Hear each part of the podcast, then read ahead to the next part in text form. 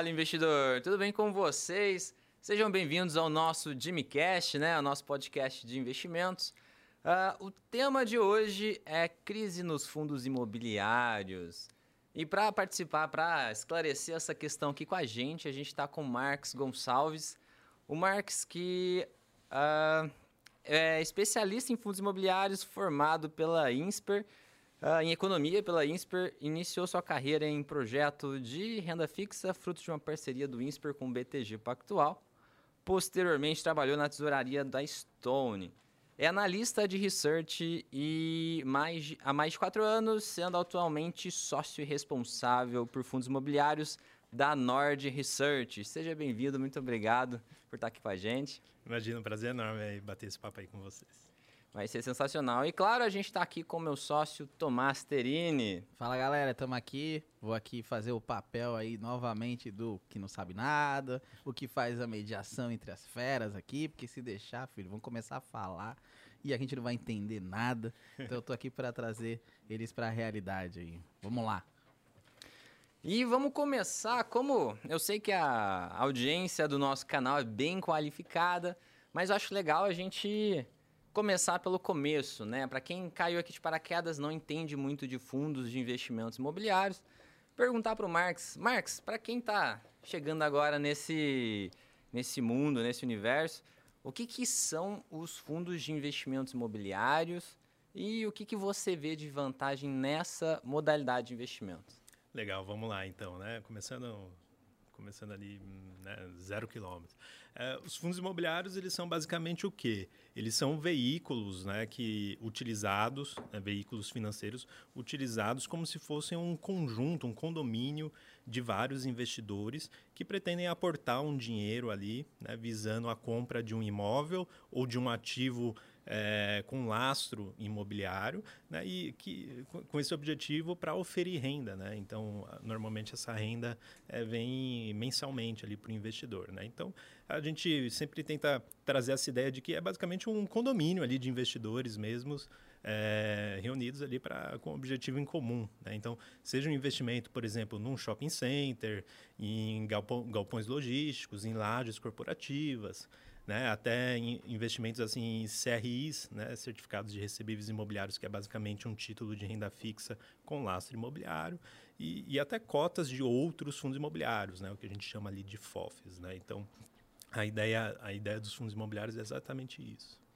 Eu particularmente acho bem legal os fundos imobiliários, o que a gente até estava falando em off aqui, para quem está começando, vou, vou começar a entrar com esse negócio de bolsa de valores e tal, e a pessoa compra o fundo imobiliário e ela vê ali todo mês, né?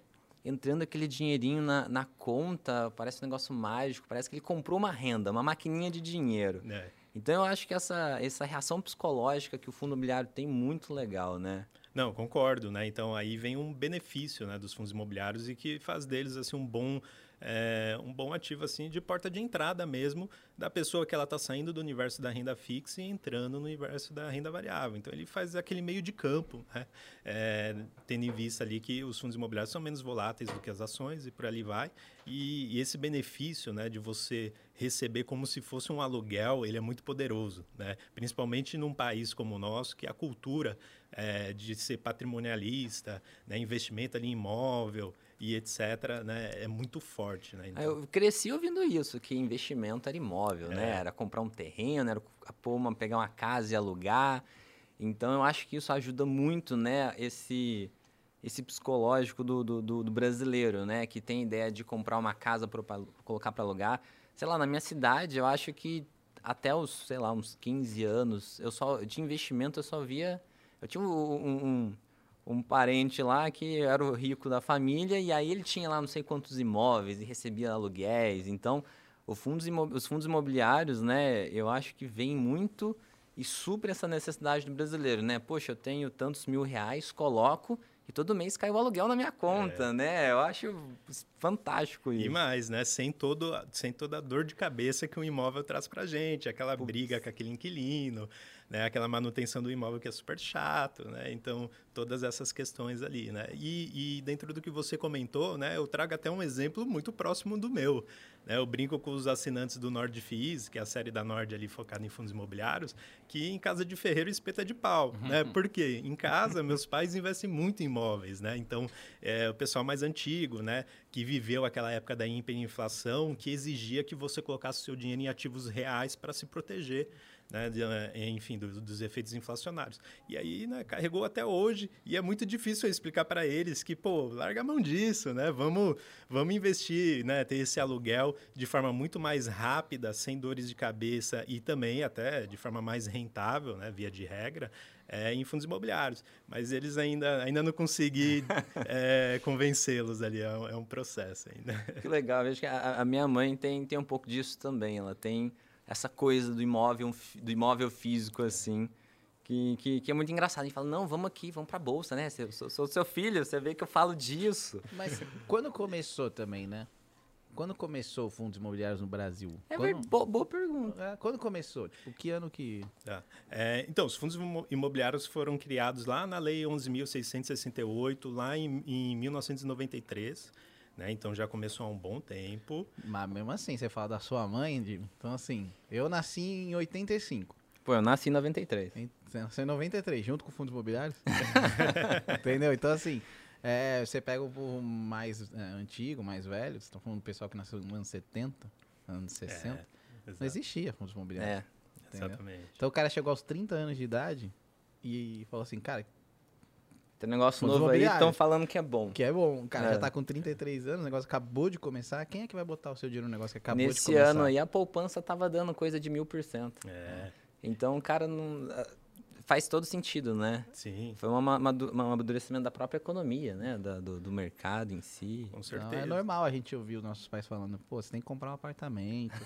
Como é que você tem... comprar tanto... o terreno, o tio né? do terreno, é, né? Você tem dinheiro, né? Parcela um apartamento, porque pagar aluguel parcelado, é. tipo, é melhor parcelar a parcela Exatamente. AP, que é. é. uma coisa sua, né? É. Então... É exatamente Mas não é, assim. não é errado o mindset de uma pessoa dessa não. que, tipo, né? Não vivenciou, né? Né? O, né? O, ou, ou, na verdade, ele vivenciou o início de tudo isso, mas tem cultura para para falar, tipo, vou, vou investir em fundos imobiliários. Complicado. É, isso envolve muito, assim, o, os desafios que a gente tem, assim, da evolução do é, educação financeira da população, né? Você vê que até uhum. hoje, né? Até o pessoal mais novo, muita gente ou não, ou não investe, ou investe ainda na poupança, né? Aquele CDBzão do banco grande que paga 80%, 80%. Do, do, do, CDI, CDI, né? Então, assim, é, tem muita evolução ainda. É, né? O então... mercado evoluiu muito, né? Você está falando hoje, Sim. né, de uma XP Investimentos, de uma BTG Pactual, você vê né, esses dois brigando hoje muito pelo mercado, né, que os bancos deixaram né, ali escancarado uma oportunidade. Então, a gente, é uma coisa muito nova. É. Você está falando, essa, né, essa rixa BTG Pactual são o quê? Os últimos 3, 5 anos. Exatamente. Né? Então, é muito recente tudo que a gente está vivenciando no mercado financeiro. É. O, o, a própria indústria de fundos imobiliários. Né? Então, hoje a gente tem cerca de um milhão e meio de investidores né? Mas há poucos anos atrás, ali há quatro anos atrás, eh, era muito menos, era 200 mil, né? Então era ninguém. Era ninguém, assim. Então teve um crescimento exponencial nesses últimos anos, mas ainda tem muito assim, a evoluir. Mas voltando à explicação do que é fundos imobiliários, só para ver se eu peguei, é, você né, tem um fundo imobiliário de um shopping, por exemplo, uhum. né? E você pode, sei lá, tenho 100 mil reais. E aí eu vou lá e eu quero comprar um percentual aqui, ou investir, né? 100 mil reais, um fundo imobiliário. Fala um bacana aí rapidinho, só pra gente. Ah, por exemplo, um HSML, né? Ih, o que, que é isso? Um, um, o HSML é um, é um, fundo de shoppings ali da HSI Investimentos, né? Uma gestora que é pouco conhecida pelo público, mas é uma das, dos principais players aí do mercado é, imobiliário brasileiro já há muitos anos. Aí você vai lá e aporta 100 mil reais né, nesse fundo imobiliário. É, que aí você compra em bolsa, como se fosse uma ação. Como se fosse uma ação da Petrobras, por exemplo. Exatamente. Então você vai lá, digita no seu home broker, ó, oh, quero investir 100 mil aqui. E aí como é que funciona esse processo de... Ele perde igual ação, tipo, varia, né? Sim. Tipo, se eu comprar a Petrobras hoje, daqui cinco dias ela pode cair ou subir, meu dinheiro, se eu quiser sacar, né, eu perdi ou eu ganhei. É. Fundos imobiliários também funcionam dessa forma? Mesma coisa, né? Como é negociado no mercado, a gente fica exposto ali ao risco de mercado que a gente chama. Então, né? se Que é desabar 30%, eu investi 100 mil, eu vou voltar com 70 mil. é, que- eu vou ficar com medo, né? Eu vou falar, pô, vou sacar aqui porque eu já perdi 30, É, né? Então, exatamente. talvez isso também é uma coisa que se você compra um apartamento, essa, né? É, É, exatamente. É, é isso que é difícil, assim, você convencer, principalmente os investidores, é, enfim, o pessoal mais antigo mesmo, né? É, é muito duro você, você não estar acostumado e ver o seu patrimônio oscilar ali diariamente, né? Minuto a minuto, pelo home broker do seu celular, ali na palma da mão. né? quando você tem um imóvel... É, Ele prin- pode até flutuar, só que você não fica sabendo. Exatamente. Ninguém vai lá na porta da, da corretora, né, toda semana, assim, fala, não, quanto que tá valendo? E agora? né? E por ali vai. Então, ninguém faz isso. Só que oscila também, né? Quando a gente abre os dados do, por exemplo, o FIPZAP, né, você vê ali que, eh, dependendo das regiões e, e da época, tem valorizações e desvalorizações significativas. Só que o, o que os olhos não veem, o coração não sente, né? Então, Perfeito. É, então acho que isso que as pessoas mais velhas ficam acompanhando no, no celular, por É. exemplo, o dinheiro oscilar. E aí vem escândalos que a gente já já vai entrar nesse assunto, né? E aí o pessoal fica com medo, né? Porque imagina quanto, a maioria das pessoas provavelmente estão colocando bastante dinheiro do seu patrimônio em fundos imobiliários, em né, né, renda variável. Talvez agora um pouco menos, que o juro subiu, né? E aí tudo muda. Mas é isso, assim, é- é- você não perceber que o seu dinheiro, o seu patrimônio desvalorizou, né? E você não consegue Uhum. ficar olhando ali todo dia, talvez deixe as pessoas um pouco com medo nesse sentido. Com certeza. Aí vem o nosso papel de educadores financeiros, né? Eu, Perfeito. eu tento fazer muito esse trabalho com, com o pessoal lá do Nordfis, que é o quê? A gente tem que usar isso a nosso favor, não contra. Né? Então, por exemplo, se a gente vê uma desvalorização muito significativa de um fundo sem uma mudança de fundamento, então o fundamento não se deteriorou, aí é É uma oportunidade. oportunidade. Então, pô, aquele que quer vender, eu compro. Né? Eu até brinco com o pessoal, pô, você tem um imóvel, se um estranho eh, te chama na rua e fala, não, eu quero comprar esse seu imóvel por 50% do valor dele. Pô, você vai fechar esse deal? Não fecha, né? Mas por que no home broker do celular você né, fi- fica mais tentado? É. Né? Então, é tudo psicológico, né? Investir assim é 100% psicológico, né? Então, Nossa, a gente tem que usar ao favor. Isso é perfeito em basicamente qualquer mercado, né? Porque é uma questão psicológica, tudo varia. E você quer ser um bom investidor, aprenda a ficar quieto, a ter paciência, né? Exatamente. Porque em qualquer mercado é assim, você precisa de paciência, as coisas flutuam. É. Se caiu, tá beleza, você tem dinheiro, você compra, se não tem, você fica quieto, vai trabalhar, vai fazer outra Mas coisa. talvez aí entra até a psicologia da pessoa mais, né? Porque se você parar pra pensar, comprei um apartamento, você não consegue vender amanhã. Entendeu? Exatamente. Imagina essa, caiu 30% o valor do seu apartamento. Você vai falar, mano, vou vender, porque, porra, que a psicologia é a mesma, né? É, vou vender a ação, porque imagina se cai mais, É, né? Então, assim, o apartamento você não consegue vender. Exato. Então, você Mas tem a questão de que o apartamento o cara tá vendo, então ele acha o seguinte, tem um limite de quanto pode cair. É. Existe um fundamento muito grande que é isso aqui, eu tô olhando, ele é concreto. Agora, algo que você compra no aplicativo, ele acha que é algo virtual e na realidade não é. Você comprou uma ação de um banco, vai lá na agência, o pessoal tá trabalhando. Você comprou um prédio, um shopping, um fundo imobiliário de shopping, o shopping tá lá. Então, é uma questão, acho que é muito educacional, que é nosso trabalho de, de fazer o pessoal entender esse lado que a coisa é concreta, a coisa tem fundamento, não vai explodir de uma hora para outra. É, ele não é um ticker no home broker, né? É. ele tem algo por trás ali. O caso do HSML, que eu comentei para vocês.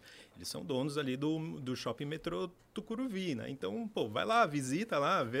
É, um, um pedacinho daquilo é seu, né? Em É. tese, né? Então, é, aquilo existe, né? É tangível. Então, tem que encarar dessa forma, né? Não como um ticker piscante ali no... no- Exatamente. Esse é o nosso desafio de passar esse, esse, esse mindset. Acho que agora é o povo que não entendia de fundos imobiliários entendeu o. Entendeu, é. Entendeu O que que a é? lógica, né? É, eu achei que foi, foi bem explicado. E agora acho, igual a gente tava até falando off aqui, o, os fundos imobiliários não, não têm sossego, né? A gente teve aí o, o governo querendo taxar, agora a CVM querendo fazer algumas alterações aí que foi meio chocante, né? O fundo lá, eu acho que é MX... MXRF. RF, né? Ele despencou por causa disso, né? Ah, você pode explicar um pouquinho pra gente qual foi a polêmica, o que, que aconteceu? Tá, vamos lá.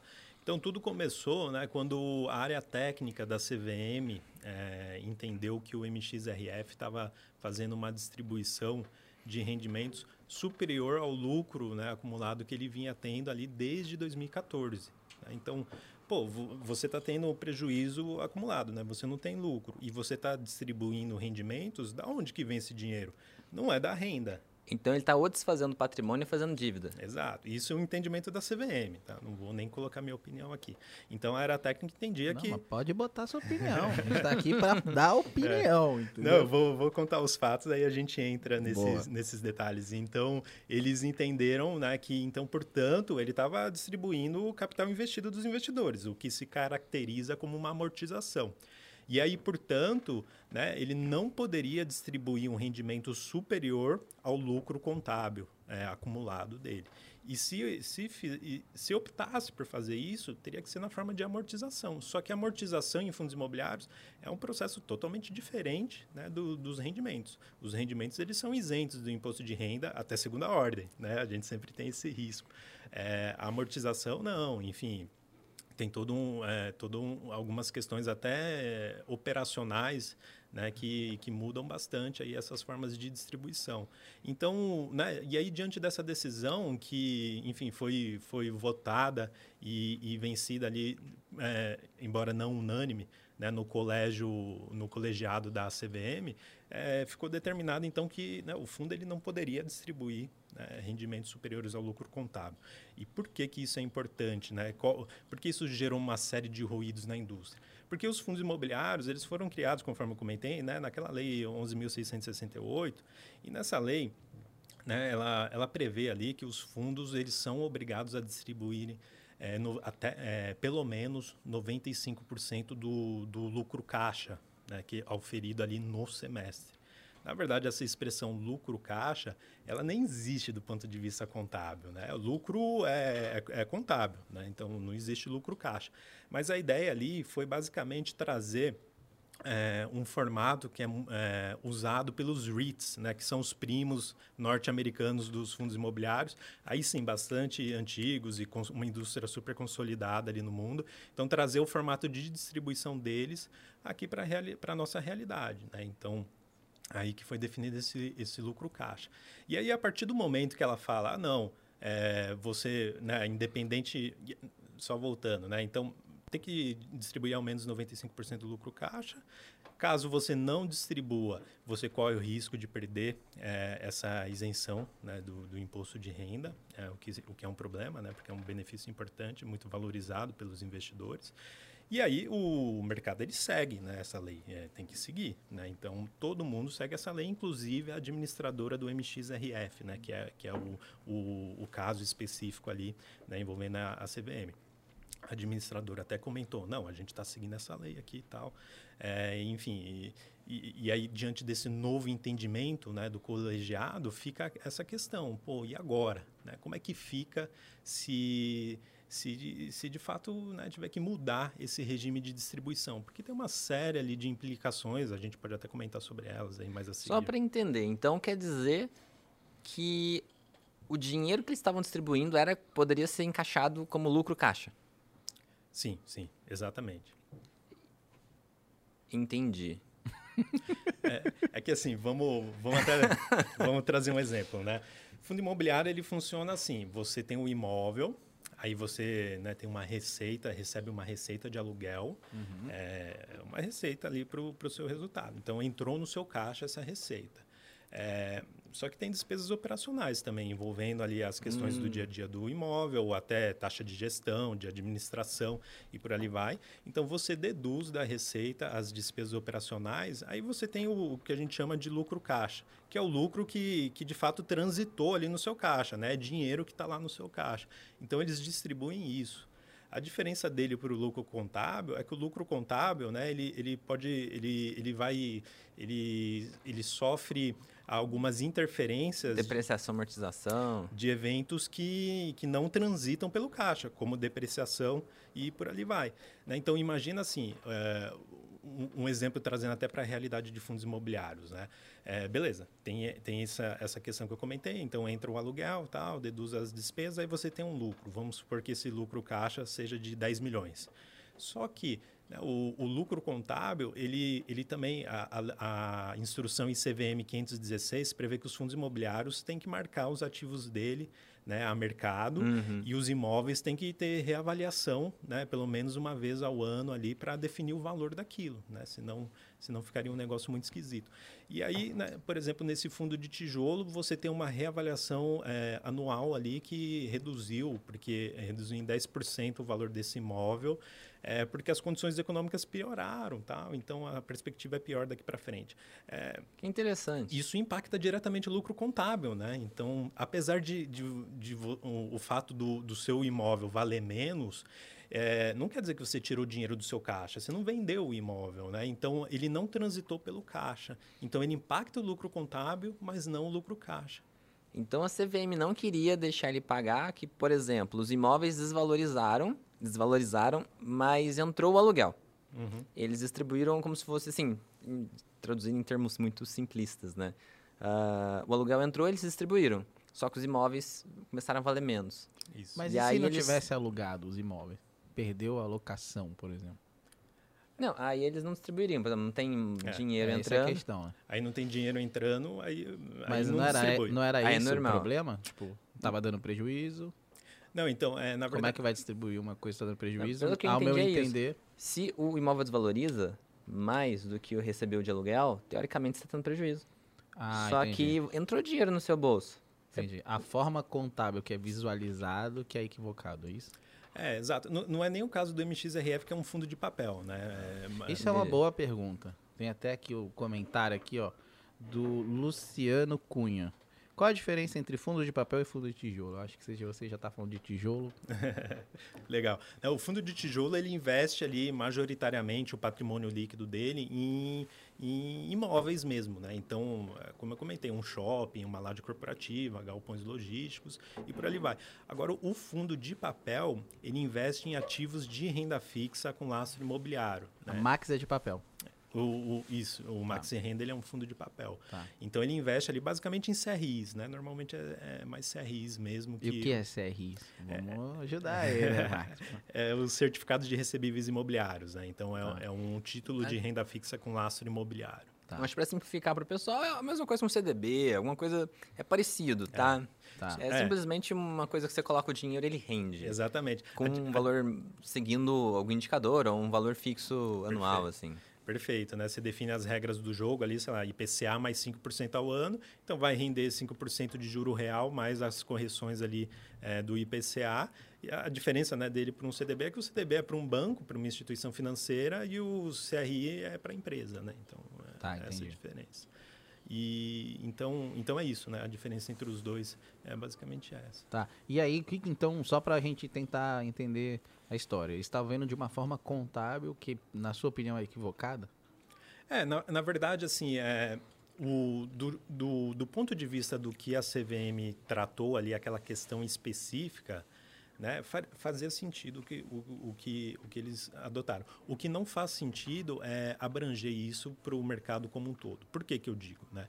O MXRF, na verdade, ele tem, tem um, tem um, teve né, um prejuízo contábil significativo, é, dentre, além do, do fato de distribuir mais do que vinha gerando né, de caixa, é muito por conta de de alguns calotes que ele tomou né, nessas operações de CRIs lá atrás ali é, quando quando ele né, ele acabou sendo incorporado em dado momento com o XP Gaia né, então eram dois fundos uhum. e aí nessa incorporação o XP Gaia carregou né, essas operações que, que deram default né, deram calote e aí ele teve que marcar zero né, essas operações como um banco faz né o banco viu que ele vai tomar um calote de uma operação enfim né, ele ele marca zero aquilo no balanço e aí né, acaba configurando como uma despesa mesmo né? Uhum. E, e aí, portanto, tem um impacto que é diferente né, no caso de uma marcação a mercado. Né? Então, é, desse ponto de vista, até faz sentido né, a, a, decisão da CVM. Agora, é um caso muito específico, ali, muito né, limitado ao MXRF, Agora, você estender isso para a indústria como um todo geraria uma série de repercussões que não, faziam, não faria muito sentido. Né? E, e, até iam né, de encontro ali com, com a legislação a vigente. Né? Então, fica um negócio esquisito por isso, né, de todo o ruído. Então, assim, para explicar para o pessoal de maneira, palavras simples, assim, né? Porque em opções, como tudo é muito abstrato, eu sempre tenho que traduzir tudo, né? É. Então, quer dizer que se isso, se a CVM tem esse entendimento e ela quisesse passar para todo o mercado, existia o risco de uma série de investidores que tinham lá seus fundos imobiliários pararem de receber seus dividendos todos os meses por causa dessa decisão se fosse estendido, assim. Esse era o risco, isso era é. o que o pessoal estava com medo. Exatamente, né? Então, é, pensa assim, né? É, mais uma vez, então você tem um lucro caixa, sei lá, de um milhão, só que a reavaliação patrimonial de um ativo seu é, foi, foi, superior a, foi superior a isso do ponto de vista né, negativo. Então, sei lá, menos 2 milhões. É, como o, nesse entendimento, né, você não pode distribuir acima do lucro contábil, e na verdade aqui você teve um prejuízo contábil, por mais que você tenha um milhão em caixa, você não pode distribuí-lo. Ele vai fazer parte ali da sua reserva de lucros, né? Você vai poder distribuir em algum momento, tal, mas você não vai poder distribuí-lo agora. Se você quiser distribuir, vai ter que ser na forma de amortização né? Então, dando assim, o patrimônio líquido do fundo na mão do cotista. Né? Agora, o procedimento é todo diferente. Todo diferente, né? porque ocorre o seguinte: quando tem uma amortização parcial no fundo imobiliário, que é o caso que a gente está comentando aqui, né? então imagina, é, imagina assim, a gente, eu tenho é, um preço médio de um fundo imobiliário a 100 reais. Ele fez uma amortização parcial de dois reais. Então, quando, quando isso ocorre, eu tenho que reduzir, deduzir esses dois reais do, do meu preço do médio. Preço, como se fosse um dividendo. Como de uma fosse, ação. Exatamente. Então passa a ser R$ reais. Só que aí, né, a depender das circunstâncias, né, quando eu for vender esse fundo lá na frente, eu posso ter um ganho de capital maior do que eu teria se eu não tivesse recebido essa amortização. E aí tem tributação sobre o ganho de capital em fundos imobiliários, que é 20% sobre esse ganho. Então, o que era para ser um rendimento que é isento de imposto de renda... Ia passar a ser tributado. Passar a ser tributado. Então, tem, tem ali uma ineficiência contábil. Né? Então, esse é um problema. É um problema. Só que, além, além disso, é essa questão que você comentou. Né? A depender é, do fundo imobiliário, se ele não tem um lucro acumulado ali parrudo, né, enfim, para fazer frente a, esse, esse prejuízo contábil que ele pode, né, pode ser gerado ali por conta de marcação a mercado e etc., reavaliação de imóvel, ele não vai poder distribuir. Né? Então, é, o que o, os investidores tanto prezam em fundos imobiliários, que é basicamente a recorrência da distribuição, que normalmente é mensal, e a previsibilidade, normalmente eles distribuem valores parecidos, Parecido, né? É, para trazer essa previsibilidade, é, acaba se perdendo. Né? E aí perde um Esse... pouco da atratividade, do brilho uhum. né? do fundo imobiliário. Apesar de, e aí é uma questão importante, é a minha opinião, é, dessa decisão, né? vamos supor que pô, a gente ainda não sabe se o caminho vai ser esse, tá? É importante comentar. É, ainda não está nada claro, assim, enfim. É, mas se for esse o caso, né, é importante comentar que não há assim perdas econômicas para os fundos imobiliários. Só há uma mudança do regime de distribuição que passa a ser né, muito mais chato, muito, mais, muito menos previsível e etc. Então, é, mas essa questão de deixa de ser um pouco sexy. Mas assim, os fundos eles não, eles não vão valer menos, né? Ou não deveriam valer menos do que eles valem hoje. O imóvel continua com o mesmo preço dele, o patrimônio é o mesmo, né? Então Eu não comentar tem... isso, ia começar a parecer muito com uma ação, né? Exatamente. É, perde essa questão psicológica de ser, nossa, todo mês eu tenho bonitinho ali, dependendo do fundo, né? Porque eu, eu acredito que boa parte vai continuar pagando bonitinho, mas alguns vão, vão ter mais uma variação maior e vai ficar mais parecido com uma ação. Na prática, dá quase na mesma, né? Mas Exato. essa questão psicológica que atrai tanto o iniciante, o brasileiro, eu acho que é fundamental, né? Que, acho que por isso que é. É, muitas pessoas não querem que isso aconteça, né? Exatamente. Então, assim, é, é um impacto negativo nesse sentido, mas não, assim, de perdas de fundamentos. Hum. E aí isso é importante né, mencionar, porque eu vi que muito investidor ficou muito assustado. Não, vou uhum. vender minhas cotas aqui e tal, né? Porque, pô, não sei como é que fica tal. Não, o, valor econômico continua igual. É só essa previsibilidade, recorrência mesmo que é afetada, né? Que, que aí se pareceria muito mais com uma ação. Legal. É sensacional. Mas é só para eu entender, tipo, tem uma regra em fundos imobiliários que ele tem que distribuir 95%, não é isso? Pelo menos. Explica como é que funciona isso, assim, porque tem gente que fala que como é que você tem que distribuir tanto, né? E como é que se reinveste para você aumentar essa empresa, né? Comprar mais, né? para poder Aham. expandir, ter mais aluguéis Aham. e dar mais dinheiro para os cotistas. Como é que funciona isso, Bré? Porque tem, tem algumas pessoas que falam, porra, fundo imobiliário é roubado. Porque, pô, como é que funciona um negócio que tem que distribuir 95% do que lucra, pega só 5% e esse 5 ele tem que reinvestir, tem que fazer o negócio né, andar. Sim. Não, ótima pergunta, né? Porque é, o fundo imobiliário é como se fosse uma empresa que tem um payout alto, né? Então, é- ela distribui muito do lucro e aí quando você distribui muito do lucro, você não, não reinveste no seu projeto. E é obrigatório, É obrigatório. 95%. Pelo menos, Tá. Então, é E obrigatório. não pode se endividar, né? Tem limitações no endividamento, né? Exatamente. E, e aí, né, o que ocorre é o seguinte, né? Pô, tem que distribuir pelo menos 95% do meu resultado, não sobra quase nada, né? É. Concorda comigo? Só fica aquela reserva mesmo para não ter nenhum descasamento, coisa do tipo. E aí, para crescer, é, aí ele tem que fazer follow-on, né? Então, por isso que a gente tem Ele tem muitas que emissões. mais dinheiro do mercado. Exatamente, por isso que a gente tem muitas emissões de fundos imobiliários. Em momentos assim de mercado de alta, né, que os investidores têm muito apetite ao risco, a gente vê ali né, emissão atrás de emissão, tal, porque é a única forma de crescer, né, dado que não consegue reinvestir né, com 5% do, é, do, do resultado gerado ali no semestre, o, o- o- dificilmente o fundo conseguiria comprar ali um, né, um, um ativo relevante. né? Relevante. Um shopping custa caro, né? Exato. Então não, não conseguiria comprar. Então é só por meio de follow-on, então pegando novos recursos ali no mercado que ele consegue crescer. Né, é a única alternativa que tem. E aí eu vejo que, de fato, né, muita gente entende assim que não é um bom veículo de investimento né, por conta dessa questão. Né? Porque, é, pô, tudo que a gente quer é o quê? Uma empresa que ela tenha uma ideia boa, um projeto muito bom, que, ele, que, que esse projeto gere muito lucro né, para ela, no- se- seja no curto prazo ou, ou médio e longo prazo. E aí ela vai reinvestindo tudo, né? Que aí a gente se beneficia daquele efeito de bola de neve, né? Então, é, ela vai crescendo exponencialmente. E em fundos imobiliários, assim como ações pagadoras de dividendos, o crescimento é muito mais restrito porque eles dão na mão do cotista. Aí cabe a você decidir o que, que você vai fazer com esse dinheiro. Investir mais. Exato. Eu mesmo, né? Eu sou... Investimento que é por conta de você, né? Exatamente. Então não quer dizer que é ruim, só que fica por conta de você. Eu mesmo, né, sou, sou ainda relativamente novo, né? Não vou dizer que tanto, mas sou um pouco novo, mas ah, enfim, não tenho grandes despesas, ainda não casei, não tenho filho nem nada.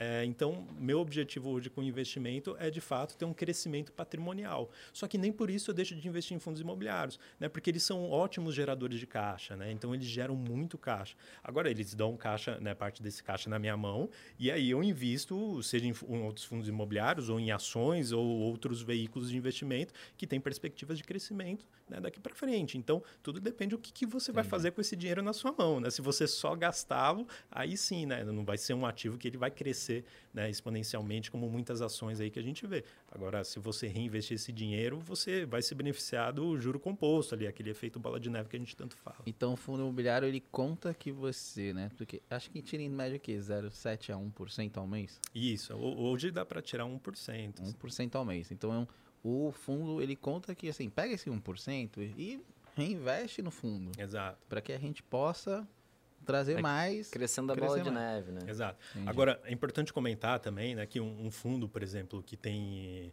Mas ele cresce, né? Mas Ele, cresce. ele cre- então, exato. É um fundo que investe em tijolo, por exemplo, a gente tem um, um fundo na carteira é, de lajes corporativas ali na Faria Lima, então é, é ótima localização, um fundo ali de com o conceito boutique office, né, que a gente chama, que são escritórios menores, não são aquelas lajes gigantes, mas são escritórios utilizados muito por gestoras de investimentos ali na, na Faria Lima, ótima demanda, tal, é, não sentiu nada com a crise. né? Então, assim, vacância zerada em boa parte da, da crise ali provocada pela pandemia, inclusive praticou lease spread, que a gente chama, que é o que? Aumento real do valor do aluguel, né? nesse cenário tão adverso, porque, de fato, ali o ativo ele é único, né? ele é especial. Esse ativo, ele valoriza muito ao longo do tempo, né? o, o imóvel. né? Então, nas reavaliações pa- eh, patrimoniais, por exemplo, desse ano, valorizou em torno de 15%, se eu não me engano. Né? Que frente a do ano anterior. Então, o patrimônio do fundo ele vai crescendo, né, nesse caso específico. E como o mercado ele tem, ele tende a a, a- a, enfim, é, negociar o preço da cota muito próximo do valor patrimonial do fundo, né, que é o patrimônio dividido pelo número é, de, de, cotas, é, conforme o valor patrimonial cresce por conta né, dessa valorização do ativo, a, a, cota de mercado também tende a se valorizar ao longo do tempo. Então, quando a gente pega esse cara, por exemplo, ele é antigo. Lá de 2011 né, até hoje, ele teve uma valorização de 200%, mais ou menos, né, 100, 100, 180, alguma coisa assim, só pela valorização só patrimonial. Valorização. Né? Então é importante comentar Sem que. Sem contar ele... os dividendos que ele pagou todos os meses. Exatamente. Durante todo esse tempo.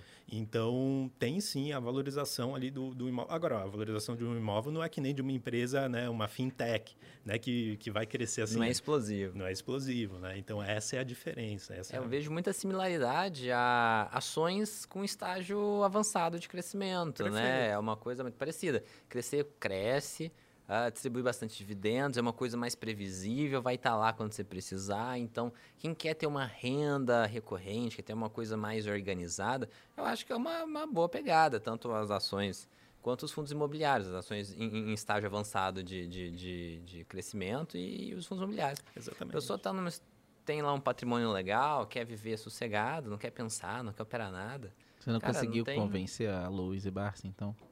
Ainda não tentei. Não... Esse... Ela fala que não, eles não investem, é, né? É, não investe em fundo imobiliário. Esses dias ela até foi no escritório lá, mas eu não tava, né? Não tive a oportunidade de tentar dissuadi-la, né? mas, o, enfim, assim, eu respeito muito o, o Barsi, né? Acho que, pô, ele tem uma super história e tal. Não tem nem o que falar. Contra, é. contra números, não é. há... Exatamente. A história fala por si só. Mas quando ele fala de fundos imobiliários, eu vejo, assim, que tem alguns entendimentos que ainda não estão claros claros para ele sobre como. O Jimmy sofre muito com isso. É. Ninguém entende opções. e todo mundo fala que é cemitério de malandro. Mas no caso da Luísa, eu já vi uma dia navegando pela internet, vi ela comentando, ah, então, opções, venda coberta. Então, assim, eles dão uma namorada ali é. com o assunto. Então, assim, sim. não falam muito, é. mas eles, pelo que parece, eles, eles acham interessante, sim. Boa. Uh, Continuando nessa linha de polêmica, o risco de ser tributado os fundos imobiliários por hora passou? O governo atual falou que não realmente não vai fazer? Que, que, qual que foi a conclusão disso? Não. Boa, vamos entrar em eleições também. Agora tudo fala de eleições. Tudo é polêmica. Agora esquenta. Vamos usar os presidentes para dar like, porque para outra coisa não serve para nada, né?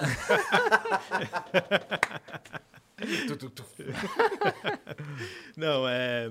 É, a gente viu ali, né, o, o, a proposta inicial da equipe econômica ali no, no ano passado, né, da reforma tributária, envolvia a tributação ali do, dos rendimentos dos FIIs, mas, enfim, causou um mal-estar generalizado ali no mercado, mas logo depois também, é questão de semanas, né, ela foi retirada ali da, da proposta, de fato não fazia sentido tributar fundos imobiliários hoje, que é a perda né, para o país em termos de crescimento dos fundos imobiliários tem, um, tem, uma contribuição grande assim em desenvolvimento imobiliário né? então a, a, perda e crédito imobiliário então a perda era muito maior do que o ganho que eles teriam né um mercado ainda muito incipiente né o que você ia tirar de, de ganho né de receita em cima da tributação de FIIs muito pouco né? então acabou, né? Foi retirado da proposta. Enfim, a proposta está tá meio que na gaveta lá agora, né? Acho que é dificilmente, eleição, né? é, dificilmente vai passar qualquer coisa é, no Congresso aí nesse ano eleitoral e, e ficou, ficou vai, tende a ficar ali e tal, mas os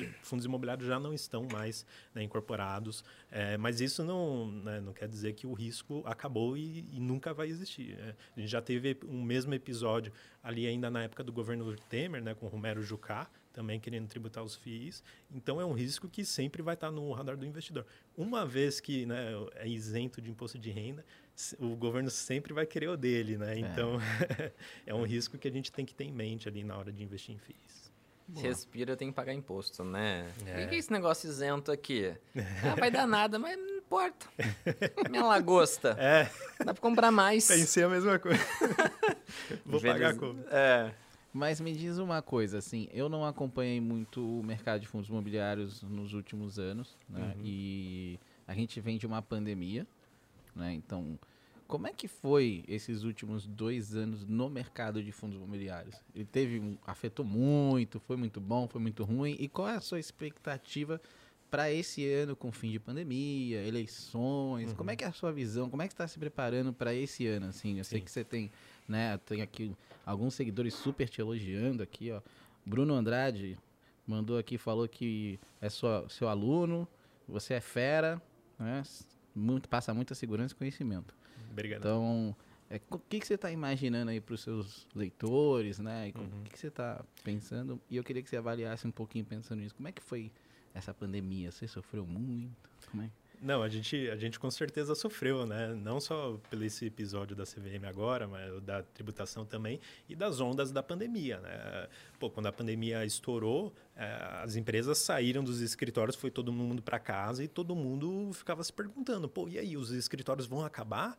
Né? Então, o home Chegaram a office- devolver? Tem uma galera que devolveu os muita, escritórios? muita, muita empresa devolveu. A gente teve um aumento significativo da vacância, né, Uhum. do, é, do- dos imóveis ali, eh, enfim, lajes corporativas, né?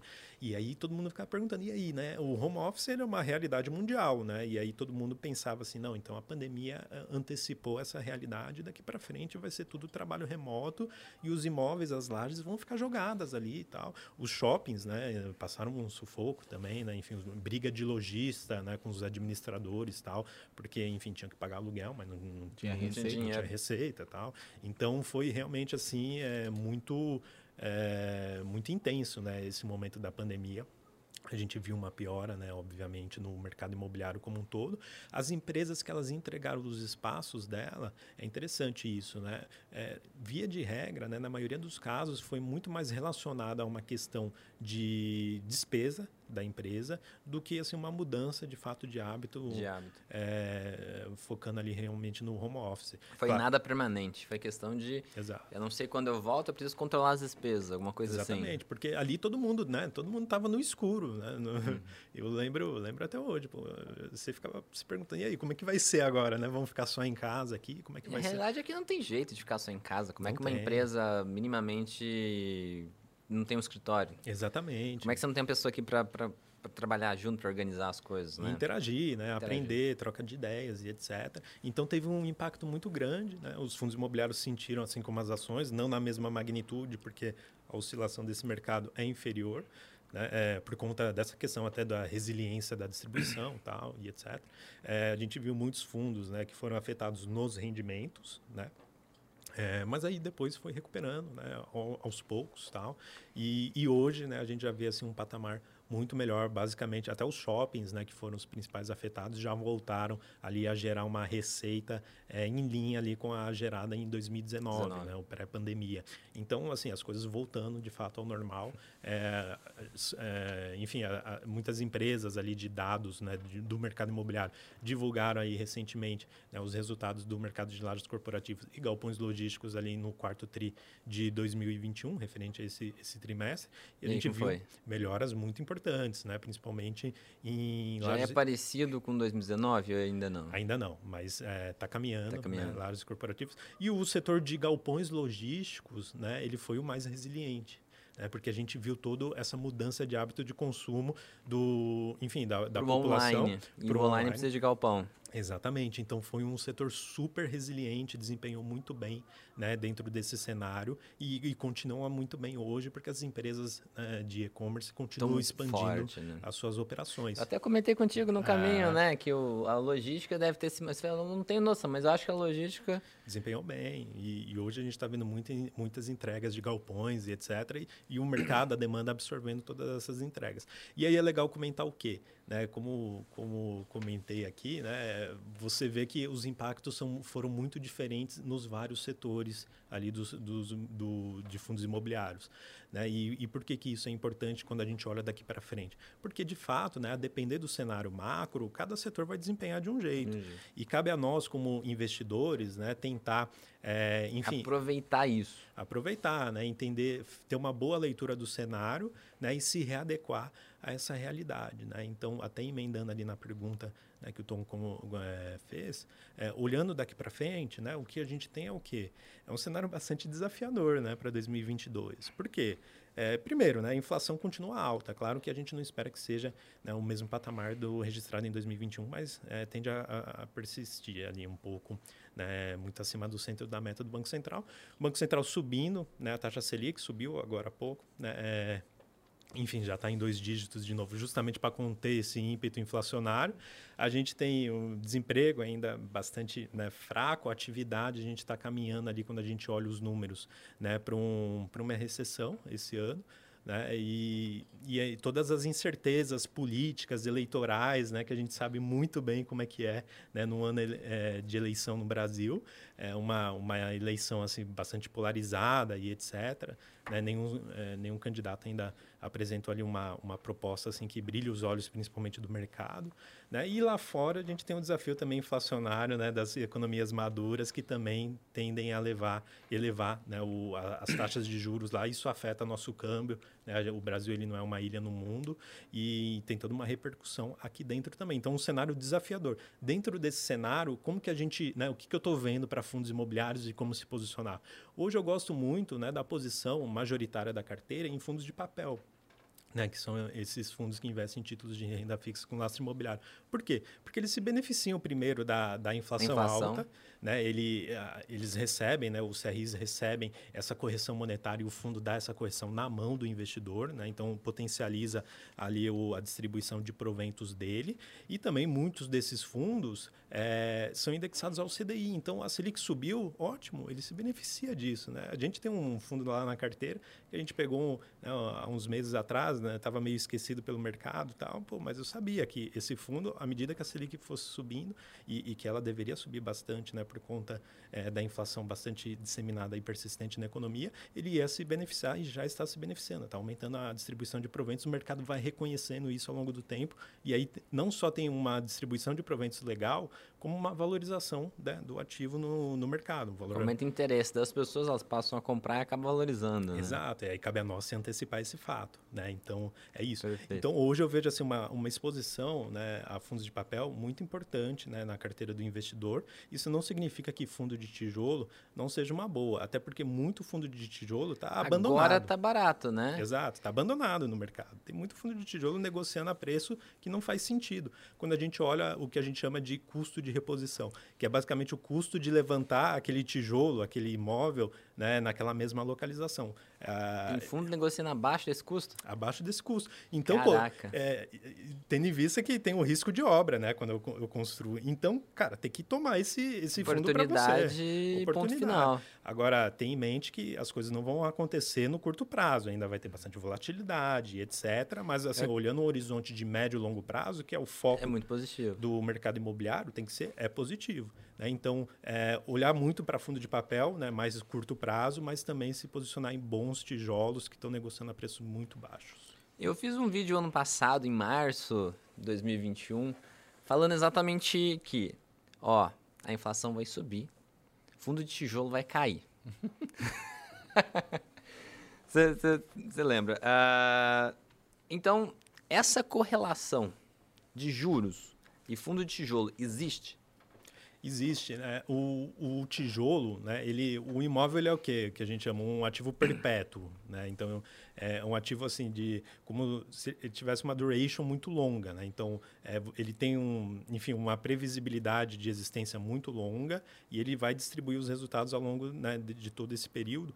Então, do ponto de vista do risco de taxa de juros, né, de oscilação de taxa de juros do mercado, eles são muito mais sensíveis a aumento de taxa de juros do que o caso dos fundos de papel, que aí vai depender da. Aí a gente já está entrando um pouco mais no tecnicismo é. aqui, que vai depender da, da duration da carteira. Do, do, não é bem o prazo do, do, do, Não é bem o prazo, mas vamos falar aqui para simplificar o prazo né, de, é, de vencimento dos títulos da carteira dele, que é um prazo muito menor, né? Então, normalmente ele é 5, 3 anos só. Então, quando há oscilação da taxa de juros, o impacto no fundo de papel é muito menor, no fundo de tijolo é muito mais significativo. É. Aí sim ele sofre mais. Assim. Então, realmente, a pessoa comprando agora, que imaginando o seguinte cenário: taxa de juros está chegando já num limite, não deve aumentar tanto. A pessoa que comprar um fundo de tijolo agora, em cinco anos, é uma oportunidade? A pessoa está em um horizonte de cinco anos de investimento. Uhum.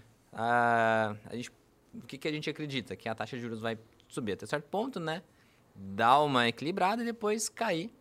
E nesse processo de cair, talvez valorizar o fundo de, de, de tijolo. Uhum. Realmente existe essa lógica, realmente existe essa oportunidade hoje de, de a gente comprar um fundo de tijolo barato. Eu entendo que sim, existe. Tá? É, é, claro que assim, o Brasil ele é um país que até o passado é incerto, né? É assim eu fala. li essa frase esses dias, eu achei sensacional. Até o passado é incerto. É, o caso da CVM é um exemplo, né? Então, assim... Tinha uma lei, é. não é mais assim. É, e como Mudei ficou, de ideia. E como ficou retroativo, né? A princípio não vai ter impacto nenhum, mas é, levanta essa questão, né? Então, o passado é meio incerto aqui no Brasil. Sim. Então... Segurança jurídica, que é uma piada, né? É. Então, assim, é, tudo depende do cenário. Mas sim, olhando assim, pés no chão, sem, sem assim, firulas, né? É, de, pro, call. de projeção. comprar um tijolo bom hoje é um, um, ótimo negócio, né? Porque você vai comprar muito abaixo do valor patrimonial da a book, né? Muito abaixo.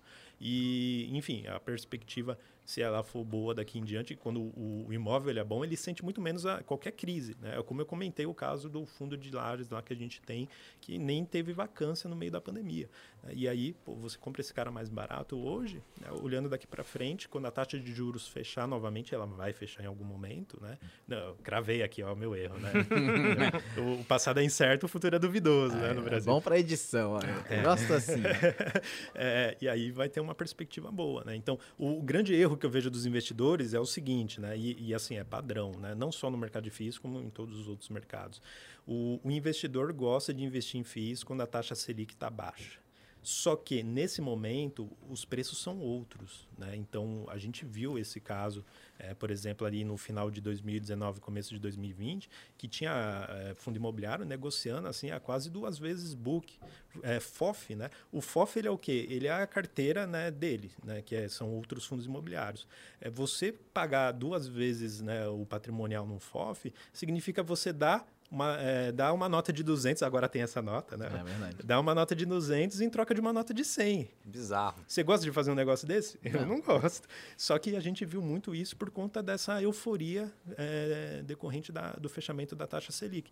E aí, né, esse é o momento de você ser conservador, não de você ser agressivo. Só que a maior parte do mercado é agressivo. É agressivo. O momento de ser mais agressivo é o momento de alta da taxa Selic. Então, é o cenário que está se desenhando aí desde o do ano passado até hoje, tal, que né, todo mundo sai, tem um fluxo vendedor de FIIs, de ações, etc., ativos de risco para renda fixa, né? e aí, de repente, os preços ficam, é, enfim, né, perdem a racionalidade, aí sim é o momento de você comprar né, a, a, um, a um bom preço ali, vislumbrando, né?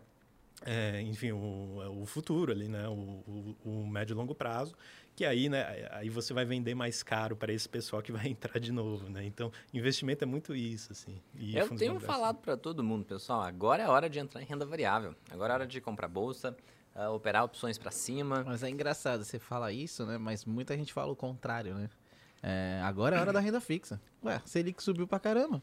A gente tá vendo aí, né? Particularmente, eu acho que nunca é hora da renda fixa, a menos que seja um dinheiro que você vai usar daqui a pouco. É. Na minha concepção é essa. Tudo bem, eu, eu tenho um perfil, mas é. a renda fixa é o dinheiro que eu vou usar daqui um dia para ficar lá de caixa, comprar uma coisa. De resto, é renda, investimento é renda variável.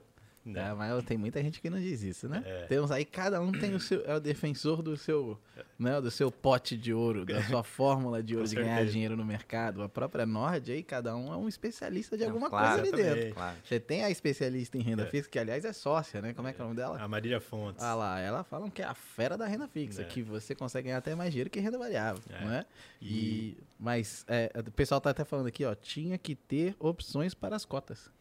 Boa ideia. Eu também já pensei nisso, mas falei, nunca que o quem manda vai, vai, vai decidir isso. Provavelmente tem que fazer uma lei, um é. político. Primeiro, o cara nem entende disso, tinha que ter uma comoção social, ninguém vai comover, vai...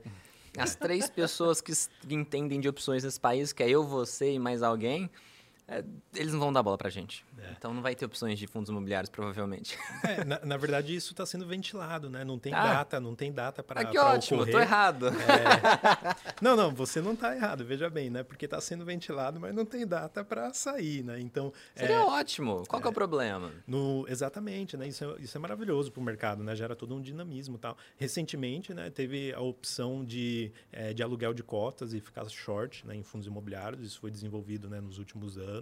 Então já foi um avanço importante até para a melhor precificação dos ativos. Tal. As opções é algo que está no radar também, só que ainda a liquidez é muito baixa né, desse mercado, ainda tem que uhum. evoluir bastante. Eu acho que isso vai ocorrer tá, em algum momento, é, mas sabe-se lá quando.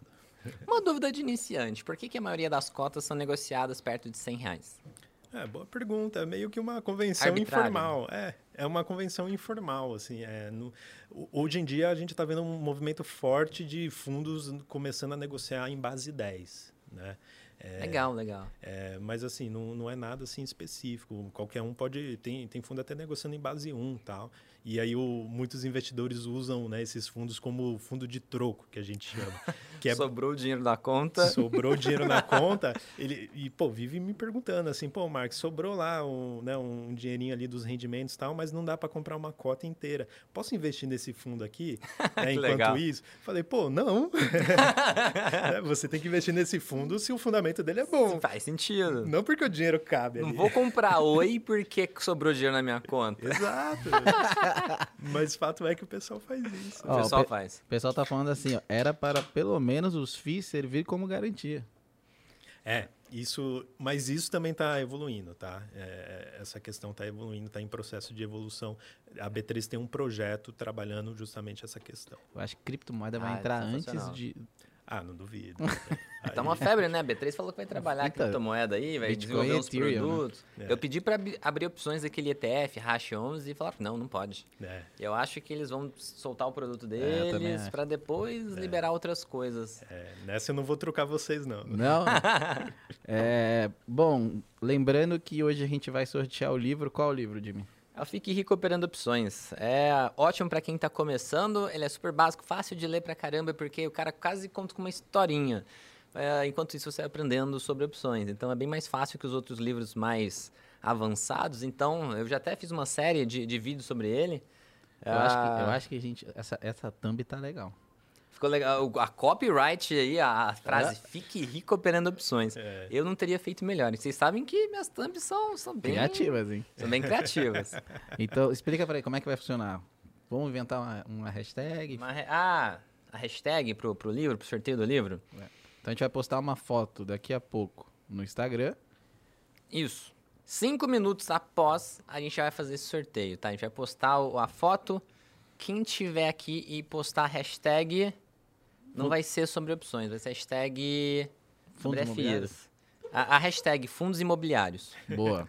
Quem postar a hashtag fundos imobiliários na foto que a gente vai postar cinco minutos após o podcast, nós já vamos entrar, já vamos fazer o sorteio e já vamos, ah, já vamos descobrir quem que vai ser o vencedor. aí, Lembrando, ganhador. galera, que é a hashtag no Instagram. Não precisa ficar flowdando o chat Ah, é aqui. verdade. Não me manda no direct, tá? Eu já não consigo ler meus directs. e aí vocês mandam as hashtags lá, fica mais difícil ainda.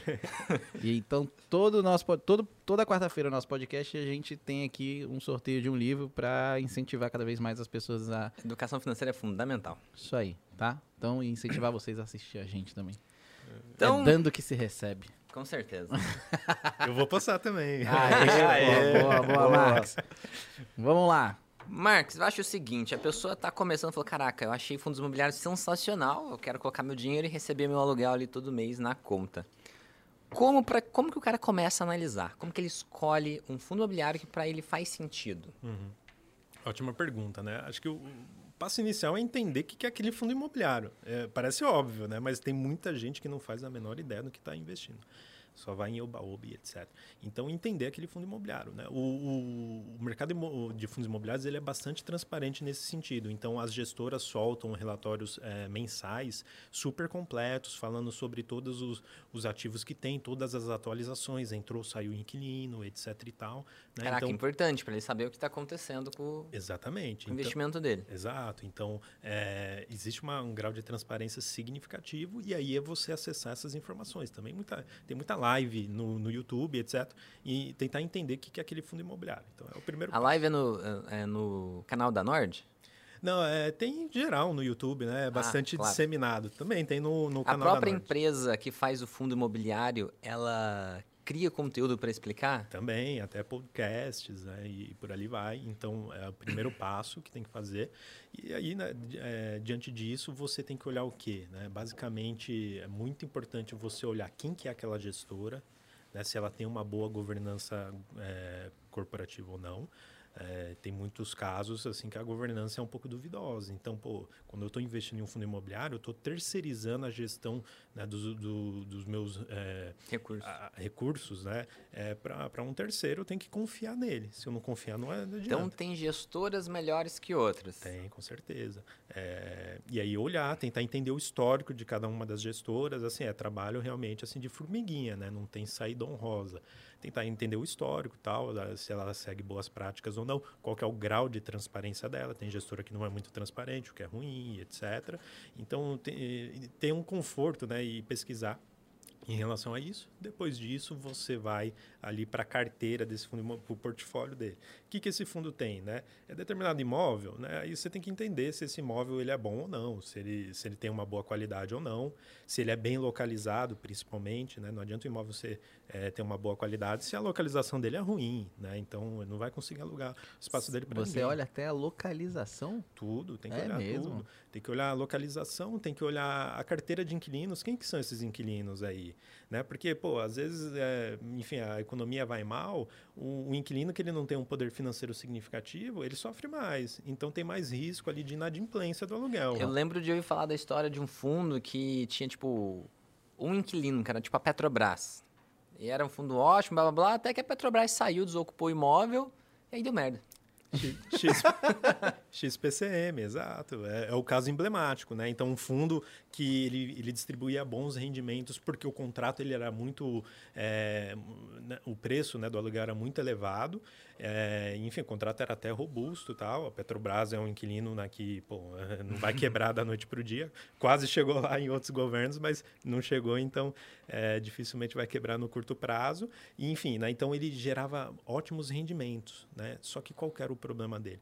O problema, o edifício era bom também, é um padrão construtivo elevado. Só que o problema é que ele era mal localizado, né? Hum. Em, lá em Macaé. Imóvel localização é tudo, né? É tudo, é como eu comentei. Então, localização de Macaé, é, enfim, é, a, a, cidade ela se beneficiou muito né, do boom ali da, da indústria de óleo e gás naquele momento. Só que passado esse boom né, e, e, e o programa né, de contenção de despesas da Petrobras, que enfim levou ela a devolver o imóvel e etc., é, ela saiu, né, pagou tudo que ela tinha que pagar em termos de multa e etc. Mas quem que vai alugar esse imóvel? Não hum. aluga, é difícil alugar. Não tem outra Petrobras, né? Não tem outra Petrobras. O mercado imobiliário da região não é dinâmico, então não tem liquidez, que a gente chama, né? E aí fica o imóvel lá. É. Teve muita gente que continuou comprando fundo, né? Porque estava distribuindo bons rendimentos, só que eram rendimentos oriundos da, da multa. multa. Então, não, um não recorrente. Entendeu como é importante você entender, o que você está comprando? Tá comprando? Eles compravam só pelo yield. Né? E aí, só que esse yield isso, tinha data para terminar. Isso que eu ia falar, é. Muita gente faz análise básica, né? Exato. É, o que, que tá dando de dividendo. Pagando um yield super alto, é quando é. vê uma multa que vai acabar o mês que vem. Exato. Isso ocorre muito em fundo imobiliário. E aí, quando o mercado se dá conta, tem correção brutal. Tipo, tipo ações mesmo, hum. assim, 20%, 30% e difícil recuperar. É uma uhum. perda patrimonial. Então, muito importante fugir dessas análises básicas que é PVP né, e, e dividend yield. yield. Você tem que entender, né? Primeiro, a gestão, depois entender o que é aquele portfólio. Aquele portfólio tem boas perspectivas ou não. Aí vem o trabalho difícil. Né? E por último, aí sim você olha preço e olha perspectivas de entrega de resultados, uhum. né? mas assim, é, é, mais uma consequência. Você tem que fazer filtros antes, né? uhum. né? senão você cai nessas armadilhas que eu comentei. É como se você estivesse fazendo uma análise fundamentalista? É exatamente igual, é a mesma coisa. Em vez de fazer uma análise técnica, você faz uma análise fundamentalista. É o mesmo procedimento. É uma, uma ação, né? Você tem que entender o negócio pô, tá, não importa nenhum múltiplo se a empresa é horrível. É. Então, é. eu acho que é, que é mais ou menos isso. Tem que entender o business do, do, do, da empresa, né? Da mesma forma, sem saber qual é a história do, do imóvel, né? Exatamente. É que comparando assim um pouco com ações, né? Tipo, o grafista, ele não tá nem aí para o que é a empresa. Ele olha o gráfico. É. Não... Mas o problema que ele falou ali é o seguinte, o cara vai pro fundamentalista e vê o quê? O PVP múltiplo tá dentro de, fundamental, de, de fundamentalista, entendeu? Então. E mesmo assim, se o cara vê só isso dentro do FI, ele pode levar pau. É, mas é que eu tô falando, o grafista, ele só olha o gráfico, ele não olha o fundamento. Concorda? A realidade da então, coisa. Então, assim, né? o fundamento você olha o quê? Você olha, tipo, o que, que é a empresa, o que, que ela faz, como ela produz, como é que é esse mercado, pá, pá, pá, né? É, exatamente. E o analista, ele olha o quê? Indicadores. Né? Então você olha o, o, divi- di- é, o dividend yield, você olha o PVP, você olha os dados, você olha o gráfico, aí você fala, porra, isso aqui parece ser legal. É. Vou É o investir. contexto todo, assim. É. né? E o fundamentalista não, ele olha e fala assim, pô, mas pera aí, o cara tá. A localização é ruim. Quem vai olhar a localização, velho? Exato. Entendeu? E, e hoje aí você vê dia- que não é óbvio, né? Parece que é Não é óbvio, óbvio. mas E não não é. é assim. Tem- tem- hoje em dia tem muitos sites que ajudam isso, né? Bastante. Que tra- traz uma série de informações de cada fundo. Deixa eu te fazer uma pergunta. Eu vi que. ah, eu entendo pouco de fundo imobiliário, mas assim, eu ouvi falar que o, o- o ideal é você seguir a ideia do, do multi. Um fundo imobiliário bom é o que tem multi-imóveis, multi-inquilinos. Uhum. Ah, realmente faz sentido essa ideia de, de seguir essa ideia de, de procurar ah, fundos imobiliários que, que, que tenham uma certa diversificação em multi-imóveis, multi-inquilinos? E tinha mais um que eu esqueci. Mais alguma outra coisa. Algum multi. Algum multi aí. Vamos falando, eu não entendo muito. É multiativos, multi-inquilinos. É, assim, né? Aí vem o conceito de diversificação. né? É, eu acho que assim, não, não dá para generalizar. O caso do, da laje corporativa que eu comentei para vocês, ele é basicamente um monoativo, porque ele tem dois edifícios um do lado do outro, então é um monoativo. Só que é um monoativo muito bem localizado, ímpar. E aí, pô, faz todo sentido você estar tá inve investir nesse, nesse. Qual que nesse é? Aquele na fundo. frente do Guatemi? É, não, não, é, é um pouquinho depois do, do Iguatemi. Não posso abrir aqui, senão. Pode falar, hein? Senti aqui que ele freou, apertou o freio de mão. senão eu entrego ouro. Entrega o ouro. Se você quer ouro, é 18, quanto, quanto que é? 18 reais. Relatório? 18 Relator. reais. Lata ouro. É, é 12 vezes de 18 reais. Aí, tá vendo? Quem quer ouro, assina e paga pra ter ouro. É, quem já quiser quer demais, né? saber os melhores fundos imobiliários aí, ó, tem o relatório da Norte. Pessoal, muito bom. É, Mas- assinatura O anual. Jimmy quer sempre o callzinho, né? O Jimmy... Mas, Poxa, sei que vocês também querem, gente. mas o, o ponto é que, né, porque eu estava comentando, porque ele é um caso de um fundo é, monoativo praticamente, que é muito bom. Que é muito bom. Agora, o duro é quando o monoativo é ruim, né? Que é o caso do XPCM. Aí, e aí vem o benefício da diversificação. Quando diversifica mais, não há, não há garantia de que todos os imóveis vão ser super bons e etc. Mas, Mas- o risco cai. Mas dada a diversificação, o risco cai, né? Então você não tem esses solavancos assim em determinados eventos específicos, né? Então é essa a, vantagem. E aí quando, como o investidor de fundo imobiliário gosta muito da previsibilidade, quanto maior o fundo, mais diversificado, é menor o impacto no resultado, então mais previsível ele é, né? Então é interessante nesse sentido. Mas também tem muito fundo multiativo que é ruim, né? Então assim eu não gosto de generalizar, né? Acho que tem que olhar mais a fundo com uma lupa ali. Essa regra, então, é melhor buscar mais qualidade nessa análise. Não seguir só multi, não. Tem, é, que... exato. Tem que olhar tem mono bom e multi ruim também. É, tem que olhar casa a casa, não tem jeito. Assim. A- olhar um FII é como se fosse olhar uma ação, é, com- como vocês comentaram, assim, dá bastante trabalho e tal. É, até a precificação né, que a gente faz dos fundos imobiliários é fluxo de caixa descontado. Então, é projetar todos os fluxos futuros da, daqueles imóveis e trazer a valor presente para uma taxa de desconto e um risco que remunera, né, e, um, e um prêmio de risco que remunera esse risco dele tal. Então, assim, o princípio é basicamente o mesmo, né? É, De uma ação. de uma ação, né? Então, é, o desafio é esse, né? Então, O pessoal falou que aqui que 1% ao mês é muito difícil. nada. Acho que não. Acho que eu dei, dei uma olhada esse tempo atrás, não tá difícil não, né? Não, não o tá. Diego falou que é nem a pau dá 1%. Convicto. Não, para vocês terem uma ideia, né? A carteira do Nordfis tem, tem gerado ali um rendimento mensal de 1%, né? São quantas FIs, assim, mais ou São menos? 15, 15 fundos. Você divide em 15. É, Pega 100 mil reais, Então divide em tem 15. uns que estão dando Exato. mais de 1% aí, ó. você vê? Exato. É, normalmente eles são os fundos de papel, né? Que aí, como eles dão a inflação na mão do investidor.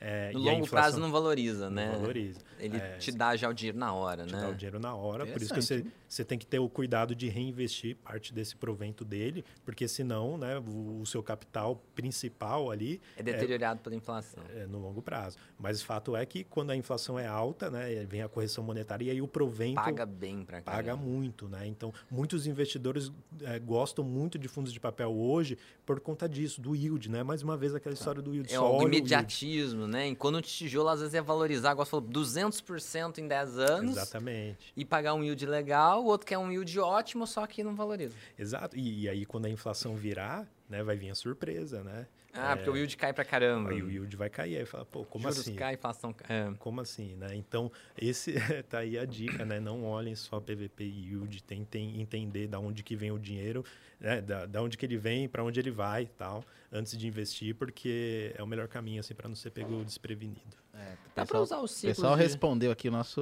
a galera é qualificada, né? O pessoal Ah, é. falou aqui, ó, que só, só fala que 1% é difícil pra quem não conhece fundos imobiliários.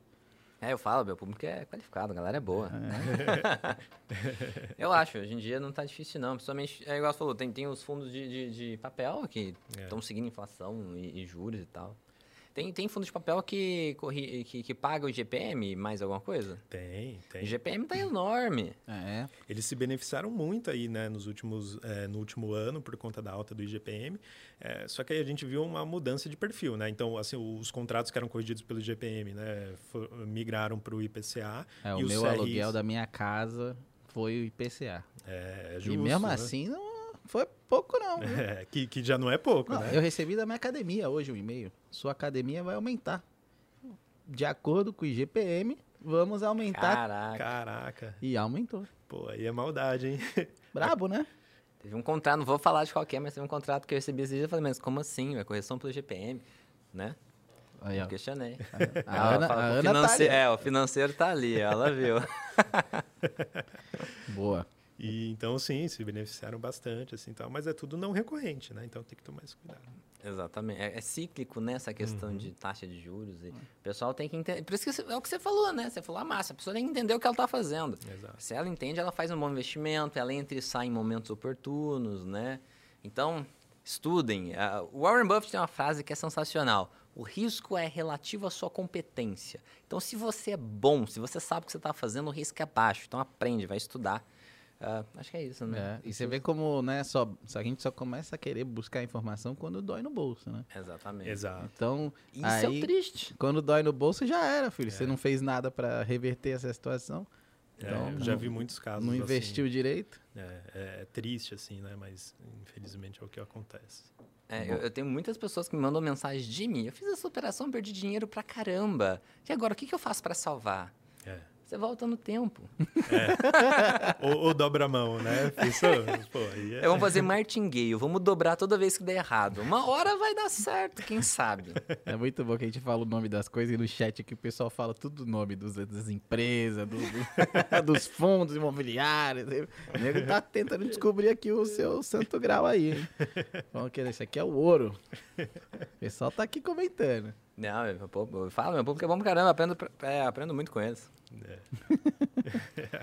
Que pé que a gente tava, já, já não sei, já é a minha vigésima canequinha aqui. Essa canequinha tá batizada de Tá, tá batizada. A cara da Ana lá foi boa agora. Água que passarinho não bebe. É, essa canequinha tá. Bonita essa caneca, hein, mano? Legal, né? Vamos Pô, deixar. eu ganhei a minha aqui, ó. Aê. Pô, obrigadão. Aliás, vamos. Vamos sortear uma caneca. Boa ideia. Vamos sortear uma caneca no Instagram Boa. Vai ir junto com o livro. até o. Boa. Então fechou. Então é o livro e a E a caneca. hoje. caneca. Boa. Boa. Então vamos dar uma caneca toda quarta-feira. Toda quarta-feira. E um livro. E um livro. Fechado. Combinado. Vale a pena, hein, pessoal? Legal a caneca aqui. Ah, Segue o roteiro aí, Jimmy. É, vamos ter um roteiro aqui, pra não me perder. Mas é, era mais ou menos entrando no mesmo assunto. A pessoa quer montar uma carteira, assim, qual que é o racional dela? Ah, é legal ela diversificar, ter muitos, ter poucos, tem alguns fundos que são especiais. Ah, é só seguir o relatório da Nord. qual que é a lógica? O melhor caminho é seguir o relatório da Norte, né? Malandra. Mas se quiser fazer né, o caminho das pedras ali, é realmente diversificar, tá? Em, em fundos imobiliários eu acho importante diversificar. Por quê? Porque né, quando você está exposto ali ao fundos imobiliários, você está exposto a um setor único, né? Um único setor que é o setor imobiliário. E aí todos Perfeito. os riscos inerentes a esse setor que é cíclico, né? há momentos que ele desempenha muito bem, há momentos que ele desempenha muito mal.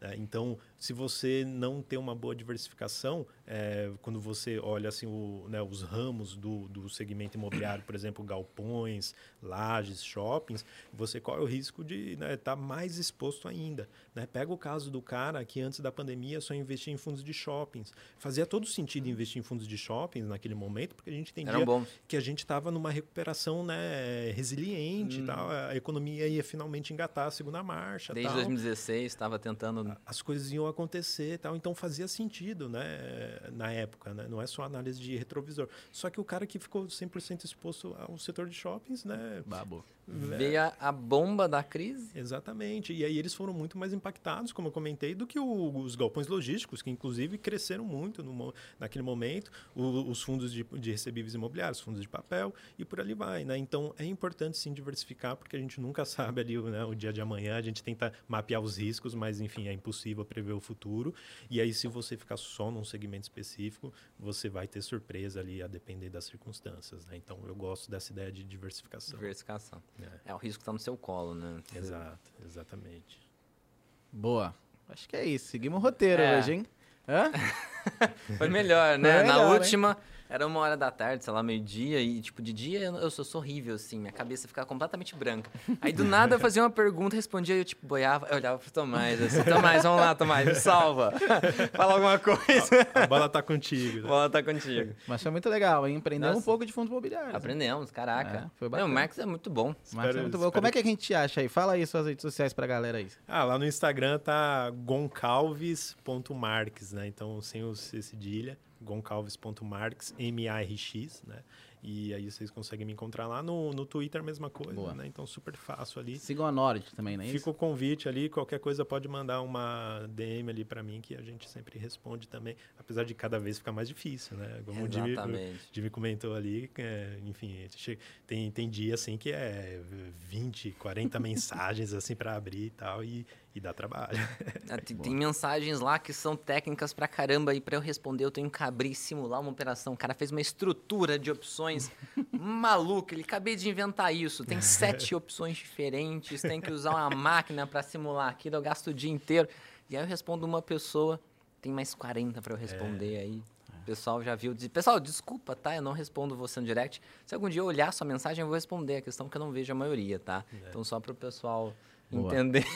É, as respostas são mais fáceis e eu mando áudio, né? Eu sempre mando Boa. áudios. Porque se vai escrever demora muito. Então eu terceirizo, assim, o problema. É isso. Pô, foi um prazer, Max. Obrigado por você estar aqui. Pô, deu tempo. Foi um papo sensacional, um adorei. papo bom, é. Aprendemos bastante, aprendi bastante sobre fundos imobiliários me chamou bastante atenção. O pessoal pergunta, eu falo, pessoal, eu, eu basicamente sou all-in aqui em ações e opções, eu vou começar a dar um espaço maior em fundos imobiliários. Hein? Você botou bacana. uma graninha em fundos é. imobiliários. Ah, é. dá, dá, dá, nada, né, perto do resto. Mas veja bem, Mas né? eu vou não, aumentar a exposição. Não faça de qualquer jeito, assine o NordFeed. Ah, boa, boa, boa. Bom jabá. Queria bom. agradecer, agradece aí todo mundo que veio aí. Pô, eu, eu, agradeço aqui o bate-papo com vocês. Acho que a última mensagem que eu queria trazer aí para o investidor é essa questão relacionada à CVM, que muita calma, paciência, tá? Vamos acompanhar a evolução dos fatos, não tem nada certo ainda. Não vejo impactos econômicos para os fundos imobiliários, apesar da repercussão no regime de distribuição. Então, não, não tomem decisões né, no calor do momento. Né, exatamente o que a gente tenta sempre explicar para o investidor, né, para não se desfazer do patrimônio que levou tanto tempo para construir, né, a troco de, um, de algo assim que às vezes nem faz muito sentido. Não vai virar nada. Exatamente. Existe essa possibilidade, né? Então, o pessoal tem que acalmar. Isso é em qualquer tipo de negócio. Incerteza vai aparecer todo dia. Geralmente, incerteza e risco são oportunidades para você comprar barato. Só isso não para desfazer. Exatamente. É. Então, claro, tem que, tem que ter uma cautela, um cuidado, mas assim, sem desespero, vamos acompanhando ali o que, o que vai acontecer, né, o desfecho desse cenário. E mais uma vez aí, brigadão pelo bate-papo, Jimmy e Tom. Foi ótimo aí, enfim, trocar figurinha aqui com Boa. você. Marcos, eu só tenho a agradecer, foi sensacional, o papo foi muito legal. Muito obrigado por aceitar nosso convite. E seja bem-vindo, que você precisar da gente, a gente está à disposição. E é isso, né? E é isso. Toda quarta-feira estaremos aqui Toda quarta-feira, me siga no, no Instagram, carvalho.jimmy. YouTube, você tá aqui no YouTube, você sabe onde eu tô. Ah, acho que é isso, né? É isso. Show de bola. Siga no Twitter também, porque não tem ninguém lá no Twitter, não falo nada de útil, mas me segue lá também. Não custa nada. não custa nada. É, lá, meu nick deve ser Jimmy Carvalho também, tá? Boa. Então é isso, galera. Pessoal, Encerramos muito um. obrigado por estar aqui comigo, com a gente até agora. Isso aí. É isso aí, um grande abraço e até o próximo podcast, vídeo, story, onde você encontrar a gente. Grande abraço aí, pessoal. Valeu. Tchau, tchau.